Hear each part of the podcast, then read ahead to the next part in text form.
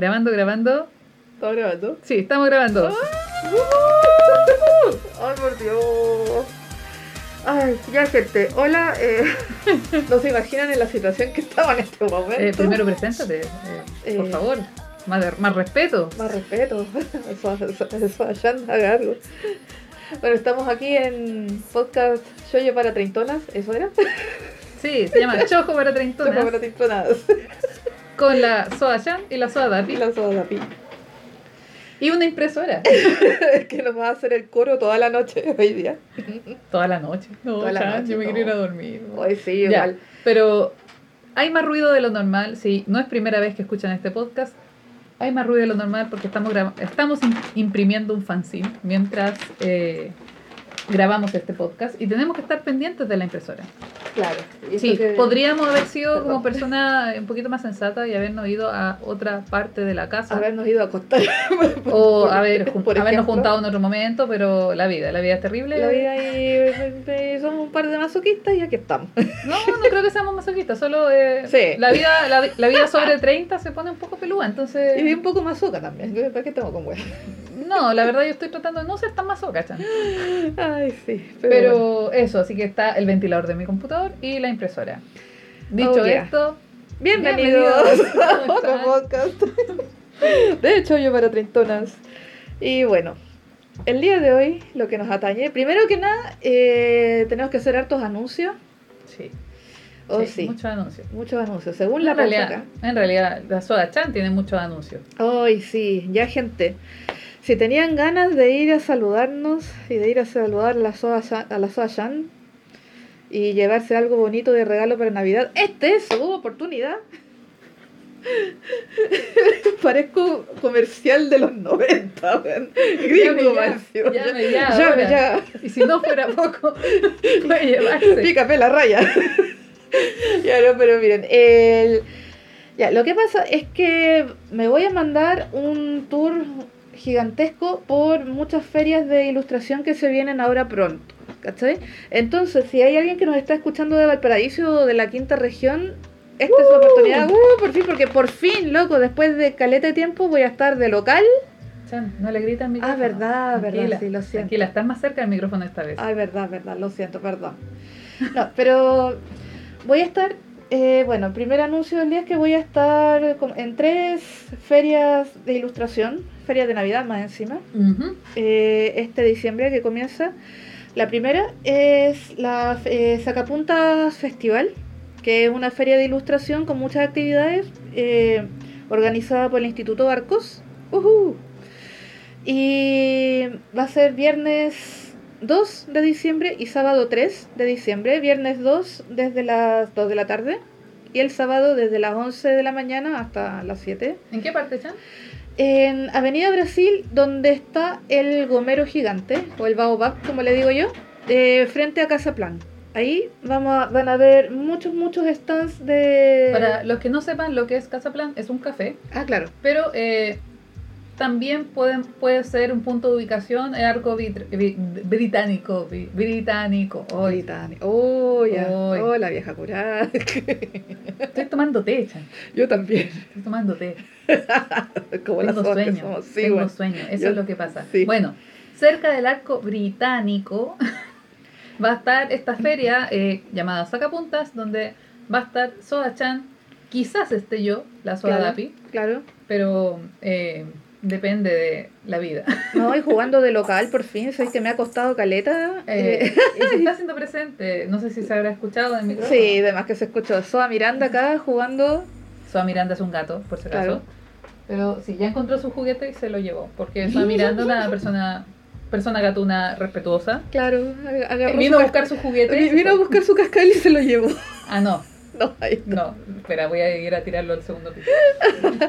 Ya, pero eso, eh, así que si están buscando regalitos de Navidad diferentes, esta es su oportunidad, sobre todo los que viven en la quinta región. Además, bueno, pueden entrar también al Instagram oficial, sacapuntas, o sea, arroba sacapuntas festival. Y ahí van a tener el, eh, van a tener acceso a la programación de todas las actividades. Va a estar, van a, va a haber música, van a haber muchos talleres muy interesantes que van a ver. eh, ¿De qué, van a de hacer- qué- de qué son los talleres? De Así todo, de, de fanzine, de ilustración, eh, va a haber... ¿Cómo se llama este, este chiquillo que se va a presentar? Que a ti te gusta. Yo lo Ah, Diego. Lorenzini. Sí, yo, yo quiero ir a Diego Lorenzini, así que... Sí. Pero voy a mover un poquito el micrófono, pero Claro. que no suene tanto. Pero Bueno, esa es la Sacapunta. Festival. Eh, si entran al Instagram, ahí van a tener también acceso al formulario de inscripción para los talleres, ¿ya? Y Ah, hay yo- que inscribirse a los talleres. Sí, y Antes. antes. Y O sea, eso. tengo que pensarlo antes. Más o menos, Ya. tienen esta semanita para programarse y eso. Y aparte voy a estar estrenando nuestro muy querido primer fanzine de la vida. Que se está imprimiendo ahora en, En este, este momento. momento. Ustedes son, son parte de este fanzine. Porque estamos a horas indecentes de la noche haciendo esta cuestión, porque estamos imprimiendo esta weá. Para que ustedes se lo lleven a la casa, por favor. Y por favor, para darle comida al gato a la chan. Oye, sí, loco, estoy en números rojos, así que por favor vayan a comprarme muchas cosas. Ya, eh, bueno, por un lado está eso. eh, después, al domingo, al, al día siguiente, agarramos las maletas y nos vamos a Santiago porque por primera vez en la vida voy a estar presente en la Maneki Neko, que es parte de la Safari Colectivo. Por primera vez voy a estar en una feria Safari. Para la gente que no tiene idea de qué está hablando, ¿qué es la Feria Safari? Eh, a ver, así como hay distintas organizaciones que cada una hace su... ¿Mm? Que le baje el volumen Ah, un poco. perdón. Eh, como, así como existen distintas organizaciones que cada una organiza su evento con su nombre, Ujú. eh, los Safari Colectivo eh, son eso, son este grupo de personas y aparte de ilustradores también, que hace más de 10 años vienen organizando estas ferias y cada feria va, tiene como un subtítulo distinto, ¿cachai? Ah, ya, como son como temática entonces. Claro, ¿cachai? La, la temática de la feria a la que voy yo eh, son los necos, los manequín necos, así que tenemos que ir O sea, con La Chan. orejitas de gatito, la Chan va a sacar todo su poder desde la soda de los gatos que es. sí, Y Vieja loca de los gatos, Maudon, ven a mí. Poderes vengan a mí. Bueno, hablando de gatos. la Chan, hace yo aquí- les voy a contar que la Chan acaba de decir poder así de los gatos que vengan a mí y Soa Miranda ha abierto la puerta y, Y ha llegado la- acá. Por Dios. Aunque igual, claro, estamos grabando este podcast sobre con el micrófono puesto sobre su juguete rascador. Porque Claro, entonces en algún Eso momento. pasa con esta- con la casa estudio. Siento que nos va a desalojar, pero bueno. Entonces, eso, eh, vayan también. Bueno, esta Eso feria. O sea, Eso vamos a es- estar entonces el viernes, el sábado en Valpo Claro, y el domingo, en Santiago. Esto y va al a otro ser- domingo, Espérate, esto va a ser en, en- ¿Cómo se llama? En Providencia. La Safari. En- claro, la Safari, en un lugar llamado La Concepción. Ujú. Bueno, también si quieren más información pueden eh, meterse al Instagram oficial safari.colectivo, Ujú. ¿ya? Y ahí también está toda la programación, son más días, yo voy a estar el último día, el día domingo, ¿ya? Eh, van a ver, va a haber mucho talento ahí, eh, van a haber muchas cositas ricas también, y yo voy a estar estrenando mucho material nuevo en esa feria específicamente. Uh, incluyendo, incluyendo algo que me tiene muy contenta porque primer- por primera vez en la vida voy a sacar mis propios diseños de cuadernos de música. O sea, esos cuadernos que tienen como las rayitas. Claro, los pentagramas. Las Los rayitas. rayitos. Lo más lindo. Sí. Disculpa, yo soy del porcentaje de alumnos que Claro. tocaba flauta dulce, Titanic, Claro. así el fail. Y metalófono, claro. No, ni siquiera toqué metalófono. No, No, no. yo to- solo toqué La flauta, dulce. hermoso. Sí, hasta que pude sacarme música de encima. Claro. No, sí, aquí no, no ahí eh, le, le rendí tributo a mis raíces musicales. Bueno, los que no cachan, yo estudié música y ese es mi título original. Y nada, pues, eso. Ya, y la tercera feria donde voy a estar, después ya al domingo siguiente, eh, el 11 de diciembre, voy a estar en la Feria Cohete Lunar. Y ahí vamos a tirar toda la parrilla. Ahí esa va a Todo ser lo la- que quede va a irse Claro. a la cohete lunar. Y Claro. cosas nuevas, cosas viejas, cosas de Voy a, estar todo. estre- voy a estar estrenando stickers chuchetas también. Vaya por el suyo. Y ya en último caso, la Chan dijo que iba a ir con escote. De- eh, a todas las instancias voy a ir con escote porque necesito que se vendan las weas, weón. Pero es una, una consulta mía. Mm. Tener, tener escote en una feria de ilustración, ¿te traerá más ventas o no te traerá más ventas? Si me pongo una máscara de furro, además que sí. Capaz, po. Ah, por eso Ah. que ir con la orejita de gato. Sí, Ahí está tu orejita Ahí de gato. está, ahí está. Vamos a desempolvar Eh, la orejita de gato. Esco- mira, escote vaya. más furro, sí. Pero Sí. eso nos trae al tema de este capítulo. Oye, ¿verdad? Oye, pero bueno, por un lado eso. Eh, por otro lado tenemos, antes de meternos al tema de hoy, necesitamos hacer una mención especial a nuestra bendición, la mala. Aplausos. Aplausen, aplausen. Sacadas de sombrero. Oye, Muchas sí, gracias. oye, Lo más grande. lo pasamos maravilloso. Lo que pasa es que Amala Kamala, que es una de nuestras fans número uno, ya nuestra amiga, pana. Yo creo que es la única forever. que escucha el podcast. Es que- es que- This is for you, baby. vino, vino de paseo a Valparaíso, se estuvo quedando varios días y aprovechamos de hacer unos tours y nos mandamos unas conversas acuáticas entre medio. Eh, igual Y fue no sé si ella quiere que ventilemos eh, su vida privada. No, no, No, así Pero- que lo dejaremos hasta ahí. pero fue bacán verla. Pero Fue- gracias, fue bacán gracias. verte y fue bacán eh, ser guía turística. Sí, sí, se agradece. Se agradece la compañía. Así que, Cuando maneje y tenga auto, podría ser una guía turística como la Barbie, esa de Toy Story. sí. Como, a su derecha pueden ver. Besitos, besitos, adiós. Sí. Sería bacán eso. Pero Sí. no, todavía no, todavía no sé manejar, no, ya demasiado estrés. Yo este verano, y que quede aquí O sea, es que sé manejar. registrado. Es que sé manejar, lo que pasa es que después empezó la pandemia y nunca pedí la hora. No, pues, no Eso- las horas de sí, en realidad yo tu- como que me pasaron mi, mi diploma de que terminé el curso Claro. de manejo y empezó la pandemia. Claro, entonces no, no había Entonces cómo. no, no pasó. No, yo este verano aprendo Eh. a manejar, que quede registrado. Soachan tiene que aprender a manejar, por favor. Sí, oye, pero lo que nos atañe hoy día, Eh, a menos que quieras hablar de tu licencia. Ah, no, no sé. Es que, bueno, bueno, la Chan ha estado trabajando, trabajando, trabajando y yo en el sentido inverso tengo que dejar de trabajar. Exacto. estamos estamos en, en viajes opuestos en este Sí, momento. eh, en realidad mi viaje es, por favor, Da- Dani, desocúpate y ocúpate de tu salud, Claro. porque fui como, no quiero dar mucho detalle, pero eh, Colapsaste. Y te pasaron una licencia. Ah, Eso sí sería un buen resumen. Pero Sí. en el fondo fue como que me miró así, una médico y me dijo así como, pero es que tú te tienes que tomar licencia. Y yo pensando que me iba a dar como tres días, me No, dio ni 11. Ujú. Y lo más chistoso es que como uno es freelance, Eso, pues, bueno. ese es el tema. Es como, ¿cómo te tomas una licencia si eres freelance? O sea, de hecho, en una de las pegas, que es la pega formal que tengo, que no puedo dar más detalles porque, claro, eh, ventilo mi vida privada en internet, pero Claro. nunca tanto. No, no, no, no. no. Pero mi pega formal fue como, ok, toma ya. De hecho, tengo que meterme una cuestión del sistema del compin. Hay como, hay un Ah. trámites, trámites, trámites. Pero Ah. en la pega freelance fue como, ah, ya, que te vaya bien, pero después de la licencia volvís con todo, ¿ya?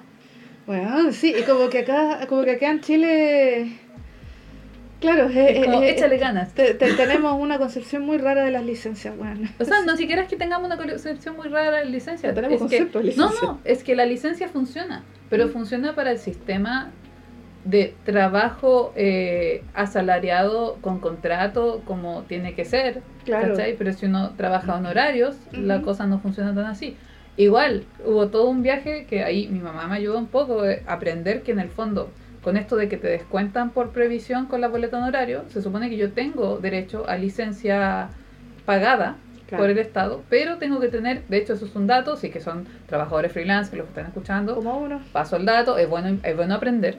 Eh, tienes que tener seis, seis eh, como- Cotizaciones. no, seis eh, boletas en horarios seguidas. Ah, en el fondo porque se, se, se demuestre que hay una continuidad de Mm. tu trabajo. Y eso te permite, así como todos los meses tener boleto en horario, eh, que no tengas lagunas de boleto en horario en el fondo, te Mm. permite optar a esa licencia. Mish. Pero Bueno. es un trámite que es un poco largo y engorroso. Un y trámite de- de mierda. Sí, y es desde el 2019 que se implementó esto, Ya. ¿cachai? Pero como a ti en la boleta en horario ahora descuentan para salud, uno tiene derecho a una licencia pagada, digamos, por el Estado. Maravilloso. Es bacán esa wea, pero no es tan bacán si uno no tiene esa constancia, que es lo que regularmente pasa con, Con los trabajo freelance. pues, bueno. Pero además también, y es súper loco, porque yo con toda mi inseguridad, diciendo es como, no, es que mi trabajo no, no vale mucho, que la, la, la, la. En el momento que me enfermo nadie me puede reemplazar en, en No, un po. par de pegas. po. Y ahí No, digo, oh, realmente lo que hago importa. Sí, pues, bueno. Por Dios. weón, eh, no sé, es muy raro eso. Y en mi tercera pega, porque, ¿Por Ay, bueno. porque yo tratando de asegurar el verano eh, tomé demasiadas pegas y eso me llevó al colapso. Claro. Gente, usted no lo haga. Eh, no, no lo hagan.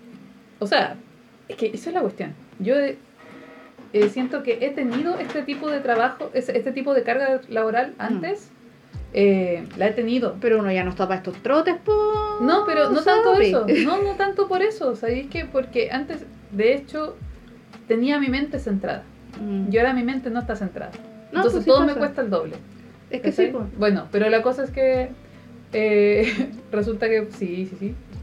Eh, bueno, ya me estaba haciendo el gesto de que resuma, cierre.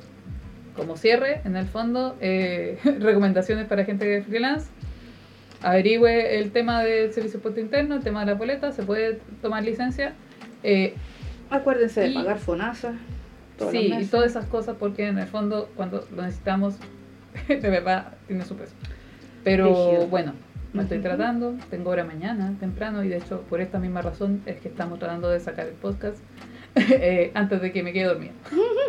Exacto. Así que eso. eh, Oye, pero lo que nos atañe hoy día. hoy día, la verdad veníamos hace mucho rato hablando de este, de este capítulo. Hace mucho rato venimos pre- preparando este capítulo. Venimos pensándolo, venimos conversándolo, venimos diciendo, Soachan, por favor, veas esa serie. Ujú. Soachan se vio el resumen. ¿Y de qué se trata? En el rincón del vago. Y de- Exacto. ¿Y de qué se trata el capítulo de hoy día? De el capítulo el capítulo de hoy va a ser el capítulo Fashion. Ah, ¿Ingreso de música? No. No, no sé si va a tener música esto. Pero bueno, Sí. es el capítulo que queremos hablar de la serie Paradise Kiss. Exacto. Aplausos. Eh, uno de los grandes trabajos de eh, Ai Yasawa. Yasawa, creo, creo que se pronuncia así. Ujú. No estoy, no estoy leyendo su nombre en este momento. Pero eh, lo que tiene esta serie es que abre el debate a muchos temas relacionados con la moda. Exacto. Es que teníamos, teníamos muchas ganas además de hablar otras Hablar cosas de moda y también y de, de, moda. de contenido audiovisual acerca de la moda, de claro. cosas que opinamos acerca de la moda y además que como hemos ido a, a muchas ferias, yo he, ido acompañando a Chan, eh, toda la gente está en fashion. Oye, qué onda la gente estilosa en decíamos, ¿Por qué la gente en Santiago? Santiago es tan estilosa? ¿Qué Oye, la cagó y uno ahí que, que, que parece saco de papa, bueno, si es literal, así como, como, como, como que siente que salió de debajo de una piedra, se subió al bus y llegó a Santiago y toda la gente estilosa ya, bueno. ¿Qué onda? Denme su secreto. Yo creo que el acceso también a, a mercado más diverso allá en Santiago. Eh, no sé, no sé Sí, si sea tan así. Yo creo O que, que la es que gente de verdad hay una preocupación. bacán. Sí. O hay un más preocupación, po, y, Que Santiago es más cosmopolita en algunas partes. y quizás también es que, el- no, yo no lo sé, porque, bueno, he vivido en Santiago, pero no tanto tiempo, pero creo que el clima es un poco más estable y no es como acá que, no sé, yo vivía en Playa Ancha, entonces bajaba así a veces decía, ah, hay sol, y eh, me iba de Claro, manga corta po. y llegaba a la U, que la U de verdad era un par de cuadras hacia abajo en el cerro y estaba nublado. Sí, exacto. Entonces creo que en Santiago no pasa tanto eso. Como que uno tiene que salir a no todo lo terreno. No sé, cuéntenos. weón. Eh, Cuéntenos si están así, pero la weá es que sabemos que la gente es muy fashion y queremos hablar de moda y de anime de moda. Exacto, por fin, weón. Entonces vamos a estar hablando de Paradise Kiss, entre otras cositas también. El, el diablo viste la moda, nuestra Biblia, Legalmente rubia. legalmente rubia, weón. Y Betty la fea. Por Betty la favor. Betty la fea. Santificada sea, Sí. llena eres de gracia. Puta, una víctima del patriarcado también, pero. también. Pobre Betty. Y también vamos a estar mencionando otras cositas como Cruella, Clueless, legalmente rubia. de Eh. Princess Jellyfish. Princess Jellyfish. Ya, pero entonces, Paradise Kiss, Dapi. Para la gente que no la ha visto, resumen rápido. ¿De qué se trata? Voy a resumir. Eh, Me da estaba risa. pensando, la impresora. Eh, Es que ¿en la en impresora se va-? Es que la, la impresora se mandó un, un taldo, entonces quedamos las dos y como, ah, está todo bien, está todo bien, impresora. Sí. Tú puedes, tú puedes, ya. Eh, para Skis se trata. Oh, se cayó el micrófono. Aquí, Ya. volvimos, ya. se Aquí trata estamos. de... Se trata de una chiquilla que se llama Yukari, Ujú, que es muy matea. ujú. Y en realidad no es tan matea, está esforzándose por ser matea. Está en un Claro. colegio como de alto rendimiento. Y con una mamá que es muy exitista. Y muy Demasiado. exigente. Entonces, en el fondo, eh, al punto de la violencia física con ella. Claro. Entonces, eh, y eso es como el spoiler, no, eso no es spoiler, un disclaimer. Es como el contexto. de- Eh, alerta, vamos a estar hablando un poco eh, acerca de ambientes violentos. O, claro, vi- violencia intrafamiliar, violencia entre parejas también, porque Sí, sí, esta es- serie aborda todo esto. Y aborda Eh, muchas cosas. Entonces, si es un tema muy sensible, la violencia intrafamiliar y violencia entre parejas, ujú. eh, acoso sexual incluso, puede que terminemos hablando. Entonces, si esto es un tema sensible para usted, por favor, pase a otro capítulo más divertido. O pásese más adelante cuando estemos hablando de crueles. Pero eso, Mm. eso. Bueno, Pero, y- pero Yukari, en el fondo, la gracia es que le cambia la vida cuando se encuentra con unos chiquillos que estudian moda. claro. Y en el fondo, Yukari termina siendo modelo para ellos, para el como el proyecto como de, Como de titulación. de titulación, de fin de semestre, ¿no? Porque no es la titulación. No, pero Es es, como un el fin de semestre. Claro, Eso fue a grandes rasgos. claro, que este e- es un grupo de chiquillos que más encima tienen como este mini proyecto de ser como una casa, una casa fashion, una casa de una marca de moda con sus diseños muy particulares y necesitan una modelo. Y esta escuela eh, todos los meses, o sea, no todos los meses, todos los semestres hace un gran eh, show de modas, un gran desfile de modas, con concurso incluido, y el premio máximo es una beca para irse a estudiar a Europa, a una escuela de moda así como muy prestigiosa, ¿cachai? Y bueno, y está este grupo de chiquillos que son todos muy particulares y ahí me tenéis que ayudar un poquito, David. Porque los nombres de hecho puse. Wikipedia para poder leer los nombres. Claro, es que son muchos nombres en japonés y ahí ya se me olvida. Pero de eso va un poco la serie. Entonces lo bacán que tiene esta serie es que a través de la moda también habla de otra idea muy bacán que es el en- empezar a descubrir cuál es tu pasión y qué es lo que quieres hacer tú con tu vida independiente de lo que tu familia o hasta la sociedad te va dictando de qué es lo que tienes que hacer, ¿cachai? Entonces to- el conflicto principal de Yukari todo el rato es balancear esta como nuevo, que parte como hobby, Ujú. este como nuevo hobby que se va transformando después en vocación y en pasión, balancear eso con la vida escolar, ¿cachai? Y lo bacán es que el manga te y el anime te plantea eh, las ventajas y las desventajas de como las visiones extremas de cada parte. Hasta que encuentra un equilibrio. Porque en un momento ella como que dice, no, me, voy a- salir del colegio, no voy a estudiar ni una weá y me voy a dedicar a esto nomás. Y eso también es, medio, es una decisión media arrebatada también, ¿cachai? En un principio. Entonces, bueno, por un lado está eso, ¿cachai? Por otro lado está todo el tema amoroso también. Eh, me gusta que empieza ella como a encontrar amigos también, que es un tema muy heavy en la cultura japonesa y a mí me impresiona eh, lo occidental o lo adulto de los temas de este anime, tanto como para la época en la que se hizo y sobre todo para la cultura, ¿cachai? Porque siento que tiene una manera como muy de cómic indie, Claro. ¿cachai? Como que esta trama yo perfectamente la podría ver en un cómic así como de la Phoebe Gleckner, ¿cachai? No sé Eh, quién es, pero te diré que. Ok. Eh, puta, discípula de Crump. Eh, cómic independiente americano de los 70 para los 80. Disculpa ¿Cachai? por ser tan ignorante. Perdón, el Disculpa por ser tan ignorante. Eh, bueno, Pero, pero eh, podría. pero te voy a pedir en este momento, en vivo en directo, y gracias impresora por hacer hincapié en este sonido. Eh, anota eso porque nuestra bendición Amala nos pidió que escribiéramos las recomendaciones, por Oye, favor. sí. Y es una deuda que tenemos con eh, la gente que pueda escuchar. Pero eso, ¿cachai? Entonces igual es refrescante eh, eh, encontrar una historia que si bien funciona como con todos los, entre comillas, los clichés visuales del anime, Claro. aborda de una manera muy no- muy no convencional. O sea, una historia como no tan convencional que no se habla abiertamente en las culturas japonesas y menos a través del anime, ¿cachai? Claro. Este anime de qué época es como de los 90? El ani- no, Fue después de Nana, no. del, principio de los 2000. Sí, algo así. 2005 diría Claro. yo. A ver, 2000, sí, era como 2005-2006, algo así. eh, el manga, el anime es del 2005. Claro. Ya, pero eso, entonces te dejo ahora la pelota a ti. Bueno, el tema, elaborar. más que resumir así detalladamente eh, la serie, yo- Igual hay un resumen en YouTube. hay un resumen en YouTube, eh, así de verdad, los chiquillos de Rayo, Rayo Confuso, Rayo confuso. eh, que son argentinos, eh, Claro. Rayo Confuso lo hizo mucho mejor, Sí. así que por favor vean ese resumen. Ujú.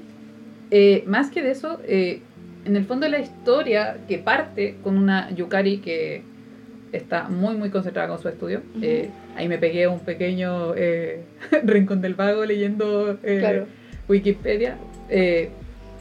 La frena en la calle Arachi, que es el, pan, el punky, Ah, claro. el chiquillo punky, porque en el fondo ellos necesitaban una modelo.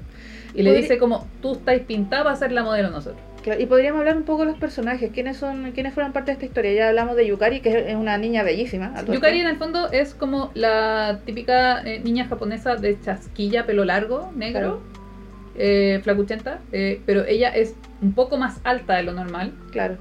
lo cual que para la sociedad japonesa es un poco más raro y en el fondo ella podría ser, de podría ser perfectamente Podría una ser modelo. modelo. Claro. Está- está... Arachi, que es el panqueta, Claro. eh, que es un flacuchento lleno de piercing. Está Miwako, que es la... Es una, como una gothic glorita, Sí, de- pero rosada, sí. eh, con, con- con chapes rosados, así, el personaje adorable de la serie, bueno, sí, yo una la niña amo. muy kawaii. La amo, así. Una niña muy, kawa- muy kawaii y que le diría, amiga, date cuenta, por favor, sal de ahí. Sí, es como que todo, si se ve en la serie o el manga o el resumen, todo el mundo va a coincidir que, bueno, abra- abrazo masivo a mi guaco, bueno. Sí. Sí. Eh, está Georgie. Ese, ya, ya, perdón. Ya. Ya. Aquí, aquí Deja- tenemos de- espera, eh, antes, de, antes de describirlo a él, eh, describamos al, al otro bacán, al... ¿A qué ¿Cómo se llama el amigo? Ay. Oye, nos cuestan mucho los nombres hoy día, perdonen, ¿no? Es la edad. Hasta podríamos cortar esta parte. güey. No, no, no, no, tranquila, tranquila, tranquila. Eh, está Pero eh, digamos, Hiroyuki. Es que digamos que es como la... Hiro. Es que, es Hiro. que digamos Se que llama, es como- la- digámosle Hiro porque se llama Hiroyuki. Eh, Pero le dicen otro nombre. La- pero la llaman por otro nombre. El tema es que también es uno de los primeros personajes abiertamente trans. No, esa Isabela, po. Isabel, te estaba hablando. Ah, po. yo te estaba hablando del compañero de Yukari. No, todavía no. no, Ah, no. ya, bueno, Isabela. Isabela es. Bueno, bueno, Isabela, digamos que es como la mamá del grupo. Así, sí, una es mujer una muy mujer, elegante. una mujer trans, eh, así como, Elegantísima. como de la vic- eh, época victoriana. Claro, así, onda, y tiene como sus manerismos así como de mujer antigua, ¿cachai? De SOA. De Soa. No, Pero Isa- Soa Isabela es una SOA. Sí. Es una SOA, pero una SOA muy elegante. ¿cachai? Claro. Isabela le, les cocinaba rico, Claro, eh, sabe aloja. cultivar flores. Sí, muy Soa victoriana. No, Isabela también le diría, amiga, date cuenta. De hecho, de hecho para Skid tiene muchos momentos, amiga, date cuenta. Amiga, date cuenta. Sí. Amiga, date cuenta, el anime. Sí. Exacto. Exactamente. Eh, Bueno, y está, bueno, por otro lado está Hiro, que lo acabamos de mencionar, que es como el compañero de clases de Yukari, que es como el niño que le gusta al principio de la serie. Sí, Eh, y es bacán porque eh, me gusta la presencia de él porque es como la presencia del mundo académico en la vida de Yukari. poco. Es como... Es, co- es es la como el- persona centrada, es la única persona centrada en Sí, todo este anime. Sí, es como que no, eh, siento que dentro de la historia nos ayuda a recordar de dónde viene Yukari también, ¿cachai? Ujú. Porque, que, o sea, eh, contrastado con todo este mundo que es como más extravagante, más artístico también Ujú. de la moda. Y está el, El cacas, el cacas, Georgie, weón. eh, el tóxico. no, no me voy ni a empezar con este weón, pero, pero, Mira, habla pero, tú. pero po- podemos hacer un pequeño. Miren, yo vi esta serie cuando unos dos, tres años después de que salió. Ya, Tengo que haberla visto el 2009, por ahí. aquí sorbito de té. sorbito Sorbido de té, permiso, salud. Salud. Ya. Eh, que me acuerdo del meme. Y las voces de mi interior me dicen, mátalo. bueno, Así estoy en este momento. bueno, esto pasó. Dapi 2009, 19 años, Ay. por ahí, o No. 20 quizás, no sé muy bien, pero me acuerdo haber estado en la U o antes de la U, Ay, ay, ay. 18 quizás, No. y vi esta serie. Ay, ay. Yo amé a Georgie. No, Dapi Yo quería no. que ella se quedara con Georgie. Dapi no, guagua no, caca. Pero Dapi no había vivido el 2018 con el despertar del feminismo y Claro, toda la claro, cuestión claro. que era necesario. No, había, no sabía qué era la violencia psicológica, no sabía nada No de sabía eso. lo que era un tóxico de mierda tampoco. En... Quizás ya lo sabía, Pero pero, no lo sabía. Claro, sabía pero que no lo sabía. sabían que estaba. Es que yo creo que muchas estábamos en esa, lo sabíamos, pero no lo sabíamos, así, pero... Pero es que Ya, pero el tema es que yo. Pero la cosa es que Georgie eh, se un- presenta como un tipo muy como eh, dominante. Sí, y como muy extravagante, muy narcisista, en verdad. Y yo por eso, yo le. eh, eh, yo creo Y que por además eso que, bueno, haciendo un paréntesis. Georgie es... eh, es como el genio del grupo, básicamente. es como... Es como... El artista genio Estoy pensando. grupo. eh, es muy mala esta comparación. Ya, dale, Confía dale. en mí que es muy mala esta comparación, pero uno va a entender. Es el Hugo Lombardi Ay, del equipo. Para los que son muy jóvenes, Hugo Lombardi es el modista, el, el diseñador de Comoda, de Betty la Fea. Claro. Pero Georgie es el diseñador, digamos, por eso dicen que es el genio del grupo, el que se le ocurren los diseños más lindos, más Y se supone que es como un prodigio, ¿cachai? Pues en el fondo que- todo lo que diseña le sale bien, pero es como diseño de pasarela, de- demasiado extravagante como para como- el mundo real. Claro, como Ese que es como su conflicto, de hecho. Claro, como que. De hecho, igual, a pesar de que odio el personaje, me agrada la problemática que plantea él, que es esta como disyuntiva de, un- de- que le pasa a todos los artistas entre, entre crear algo que a veces es demasiado extravagante y de repente transar un poco y hacer cosas más convencional. Y me ha pasado también, de hecho me ha pasado en las ferias, que ¿En las ferias? Eh, sí o sí hay que hacer un poco de fanart en Ah, algunas claro. ferias, ¿cachai? Pero honestamente a mí me gusta más cuando, me agrada más cuando les gustan mis diseños propios que el fanart, honestamente, ¿cachai? Uy. Pero bueno, eh, ese es un conflicto bien grande que viene de él. Eh, pero es un tóxico de mierda. Eh, compadre, es un narcisista, es también... Y yo creo que por eso no empaticé, ja- jamás enganché con él, porque yo tengo muy poca empatía por, la, por las personas narcisistas. Eh, Entonces yo creo lo que fue por ahí, Claro. pero además también tú los viste, bueno, de partida, Estando viste grande. pedazos de la serie, viste el resumen de la serie que también tiene como la, el filtro Claro, que te hace ver eso, claro. pero yo vi la serie sin Mm. saber nada Mm, y estando muy chica. Sí. Tú ya, estás- ya, ¿Sabes ya era una mujer adulta, ya, No, sabe- ya hay vivido, hay que- vivido, hay- ya wea, No, pero sabes que yo creo que también te gustó mucho Georgie porque bueno, se viste de camisita y bonito. Y yo tengo una debilidad. Sí. Es muy chistoso porque Juan nunca ocupa camisa. No, es que no, lo- no lo necesito. No, porque no, no necesita necesita. eso para esto. Pero, pero yo tengo una debilidad por la gente que se viste muy elegante. Claro. Me encanta la historia, de hecho, con gente muy elegante. Entonces yo, No le decía, qué. entonces yo le decía a la Dapi, mira, imagínate a Georgie con polera X y pantalones cargo y zapatillas y es como, ah, Oh, el cacas. Ahí sí se vuelve el cacas. Ahí se vuelven cagas, ¿cachai?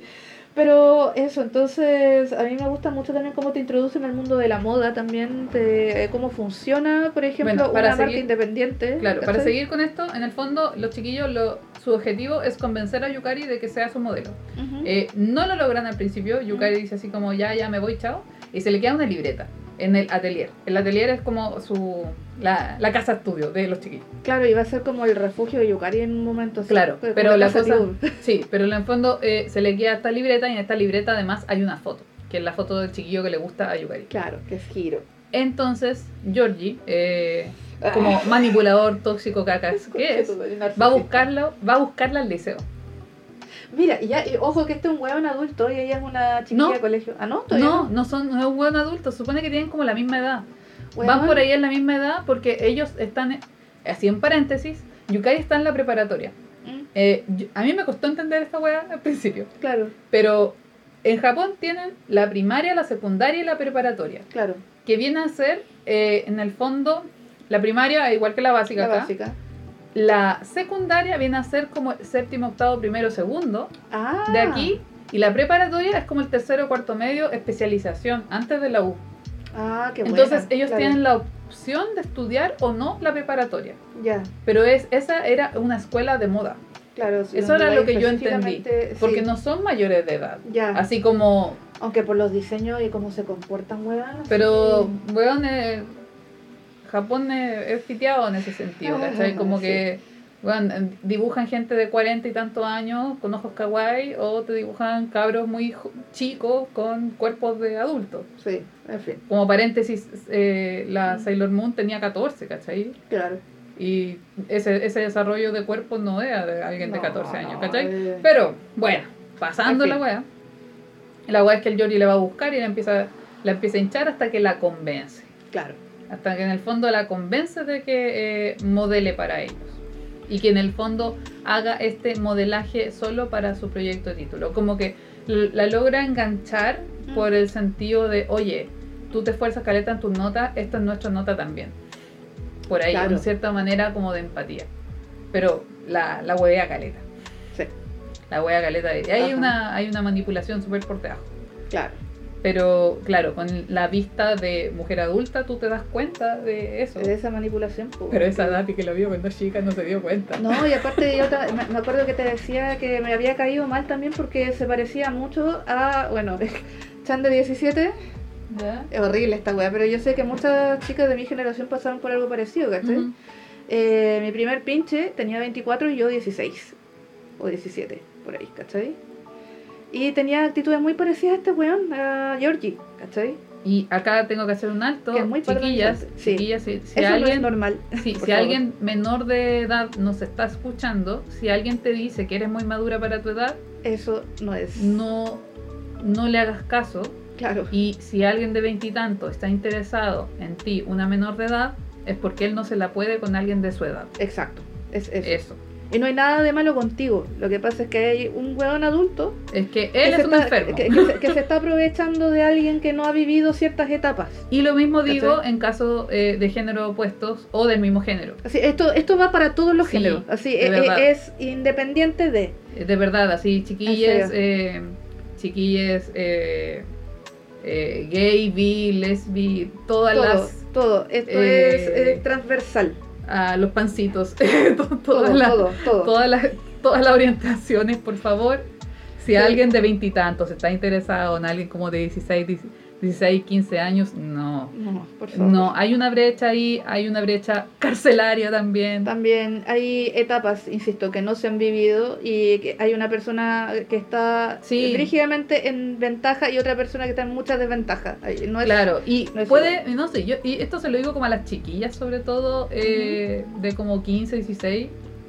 Puede que tus compañeros se vean como súper unga unga, pero ten fe que en un momento algo se cambia. Se les va a pasar la, el unga Se les pasa el unga unga un poquito En más algún, momento, adelante. en algún momento Eh. dejan de sacarse los mocos. así. No. no.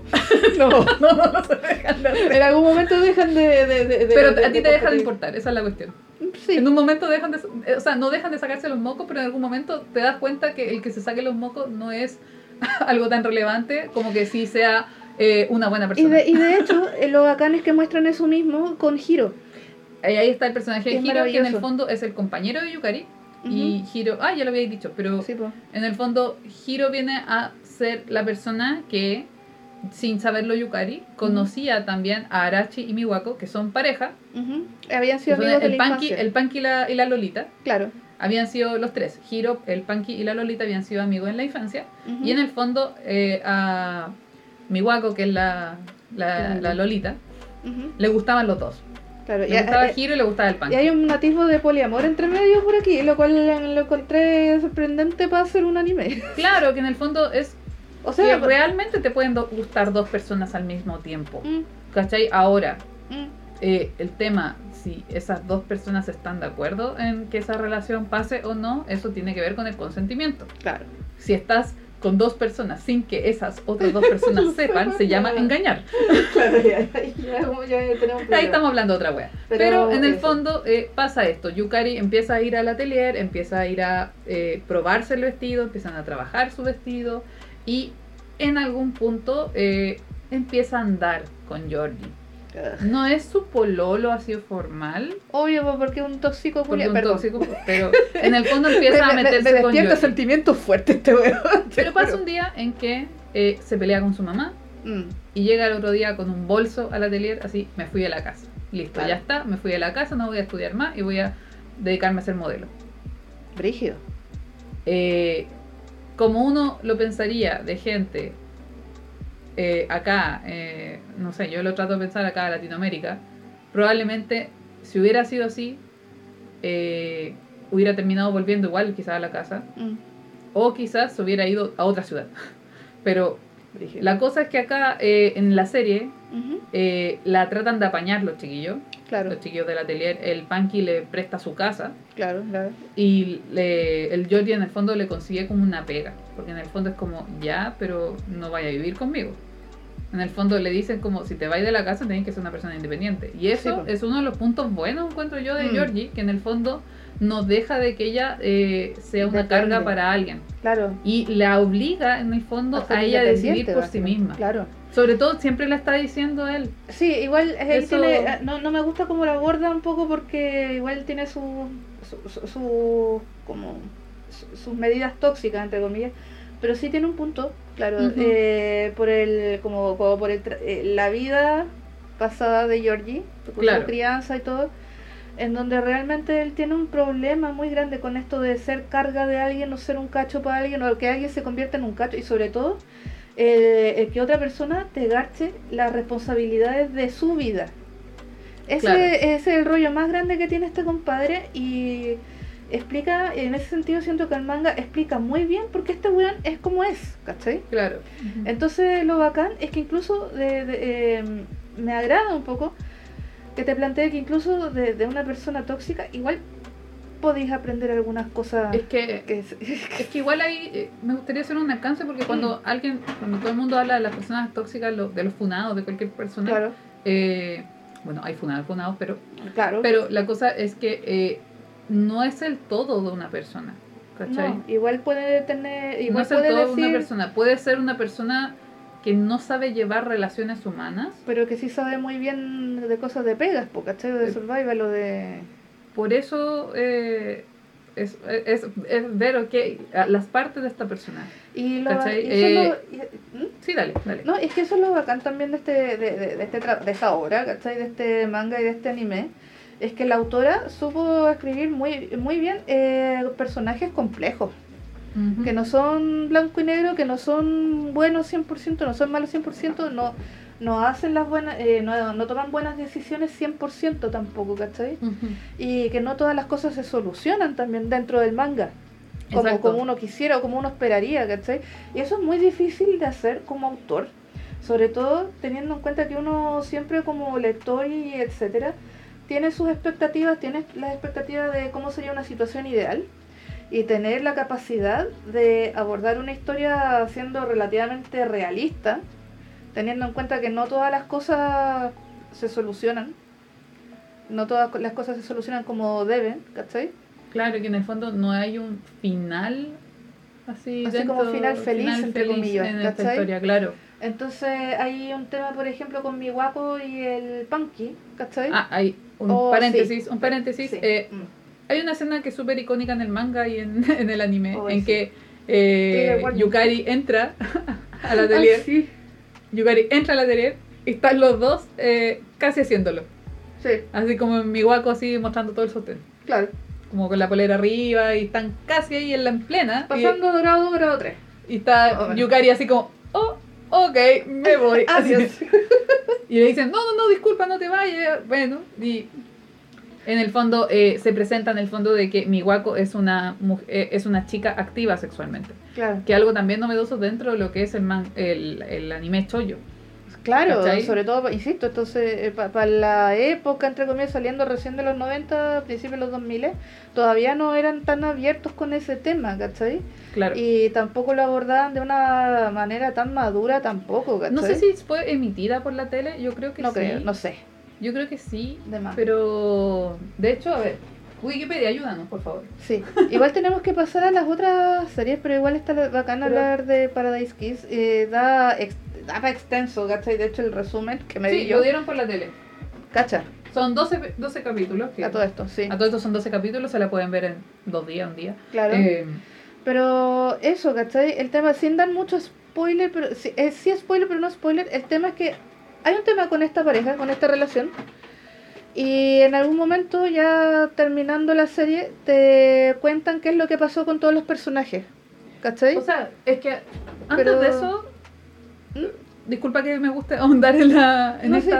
tema, pero eh, te plantean una dinámica de por qué, eh, en el fondo, si a Miwako, la chiquilla, le gustaba Arachi, el panqueta, o eh, Hiro, el compañero de el compañero curso, eh, ¿por qué se quedó con el panqueta? Claro. Y te dan la razón. Sí, la razón ahí es cuática, pero además también ahonda en que, aunque aunque una pareja haya vivido algo súper brígido, sigue también, eh, uno también puede tener sentimientos involucrados dentro de eso. Ahí Claro. creo que eso es como, no, no creo que sea bueno conversarlo en el podcast, es bueno que si ven la serie la vean- con, con altura de análisis en ese momento. Claro. Y además que también la autora hace esto para que se cuestione. Claro, eso es lo eso es bacán, lo de- De, bacán. esta autora, porque en, todas sus lo- sí, esta- claro. en todas sus historias nunca te dice esta es la manera correcta. No. Nunca te dice que, eh, que hay un blanco-negro, esto se Sí. tiene que solucionar así. No, Sí, te muestra eh, como los matices de la vida y es bacán esa cosa. Sí, pues de hecho básicamente la autora te dice, mira, esto pasa y algunas personas reaccionan de esta manera y, ot- y otras personas reaccionan de esta otra manera. Y otras personas rehacen su vida igual. Claro, y otras También, mm. personas de- toman deci- ciertas decisiones a partir de esto y, y quizás tú puedes no estar de acuerdo. Y es cuático porque Es algo que pasa muchísimo. Y lo hecho. brígido, Chan, que Mm. yo que la vi, esta serie, Mm, a esa edad, me pasó tan piola esa situación que Claro. ni siquiera lo recordaba. Yo no lo recordaba. Yo me quedé con eh, Georgie, los vestidos, hace- como que por el lado kawaii de la serie Claro. y todo el lado denso de la serie yo lo había olvidado completamente. Y es, es re loco porque siento que el mundo de la moda es un poco así, como que tiene toda esta, toda esta parte como del glamour, que uno llega como a embelezarse un poco con todo esto, como con el brillo, los colores, la ropa, que te- eh, la ropa tiene un poder muy fuerte en la identidad de las personas. De hecho, Isabela ha dado un comentario muy Sí, bacán de eso. Isabela, en el fondo, el personaje eh. de Isabela que muestra en el flashback de Isabela cuando era niño, eh, como criado como varoncito. y criado como un niñito, eh, Georgie le hace un vestido Claro, y él por fin se siente ella. claro. Y, Y, como, y lo brígido de cómo la ropa puede ayudar a ti a fortalecer tu identidad.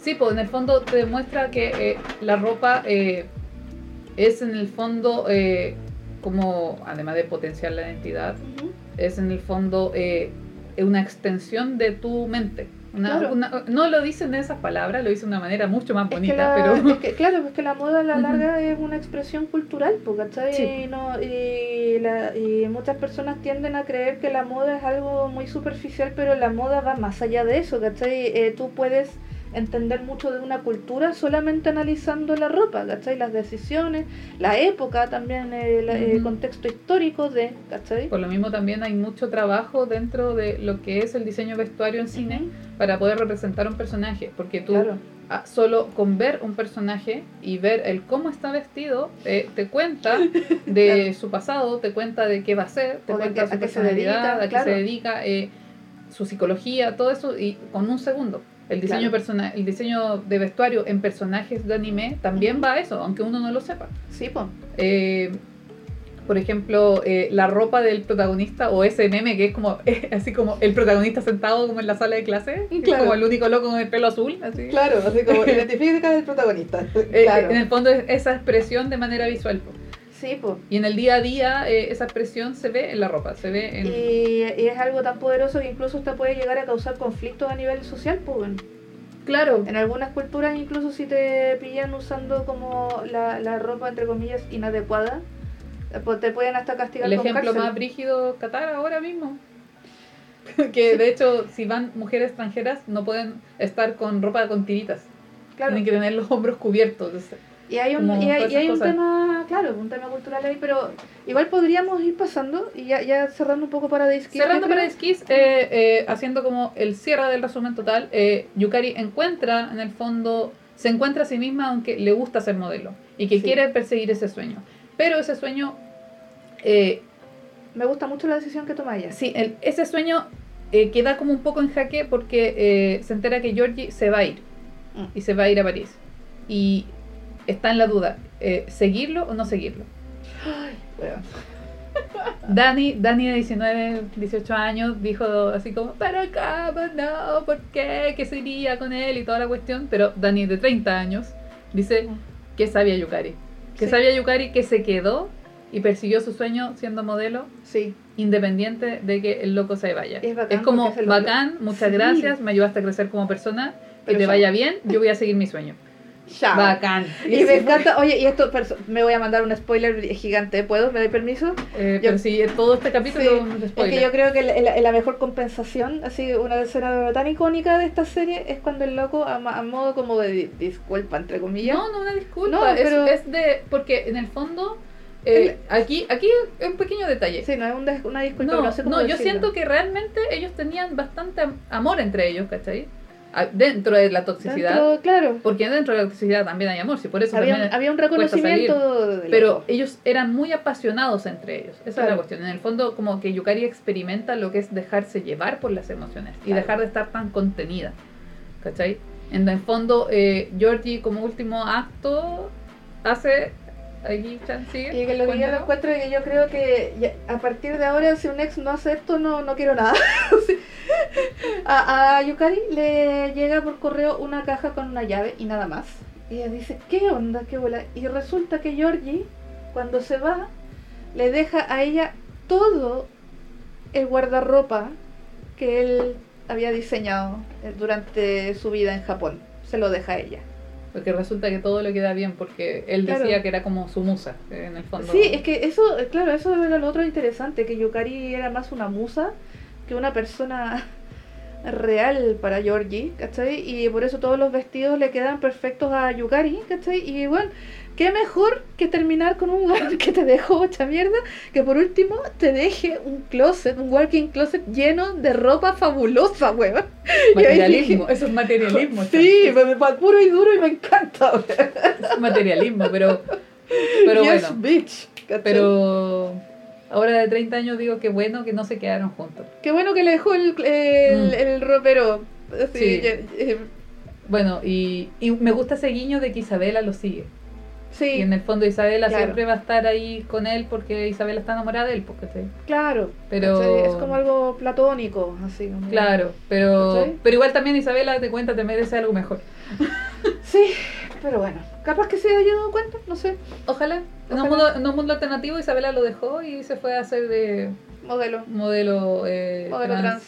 Modelo trans y Oye, sí, eh, sí, bueno, sí, Isabela me encanta, es mi personaje favorito junto con mi guaco. Ay, mi guaco tan tierna Sí, como mi guaco, no, por la cresta, no. Pero eso, oye, pero hablando de esto de la moda también y de la importancia de la moda, oye, eh, la película que le dio el nombre a nuestra querida... A mi querida Miranda. a nuestra querida Miranda. El diablo, el diablo viste la moda. Por favor. Otra, qué otra, peliculaza? otro, otra más, otro ejemplo de la Amiga, date cuenta, bueno.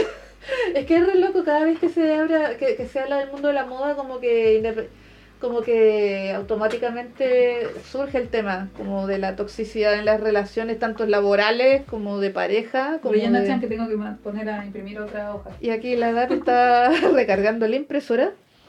Eh, bueno, a esta altura yo creo que la mayoría eh, ya conoce esta película.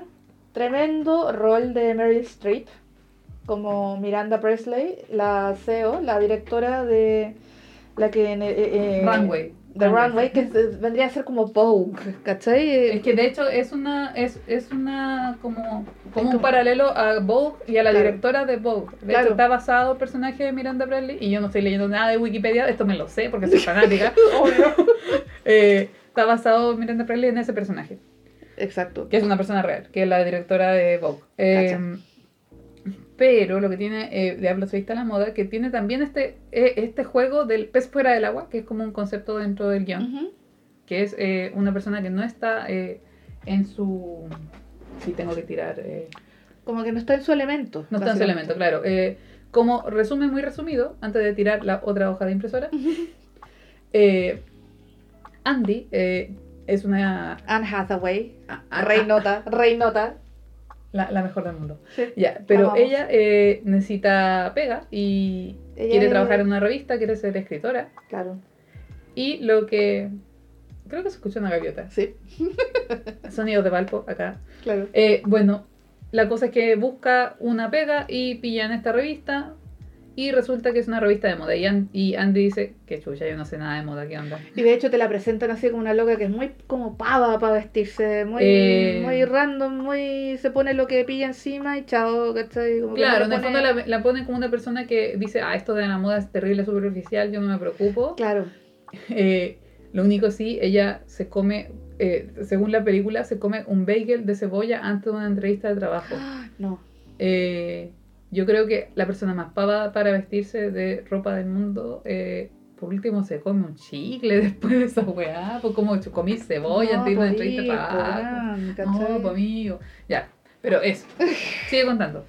Eh, nada, pues, y por cosas de la vida, Miranda Presley, esta CEO, esta directora de esta revista, que a mí me encanta la presentación de este personaje, bueno, una de las mejores secuencias, o sea, no es la, pero qué, qué bella secuencia de Miranda Presley llegando, o sea, primero que nada, ni siquiera cuando llega, la reacción de todas las personas cuando saben que va a llegar esta mina. y todo el mundo entra en pánico, Buena. todo el mundo empieza a arreglarse, güey, se, se, se cambian los zapatos, empiezan a ordenar toda la weá, y Anne Hathaway ahí al medio así como, ¿qué chucha está pasando? Y entonces ahí ya te, te, te dan a entender que esta loca eh, básicamente es Dios en este, eh, en este universo que es Runway.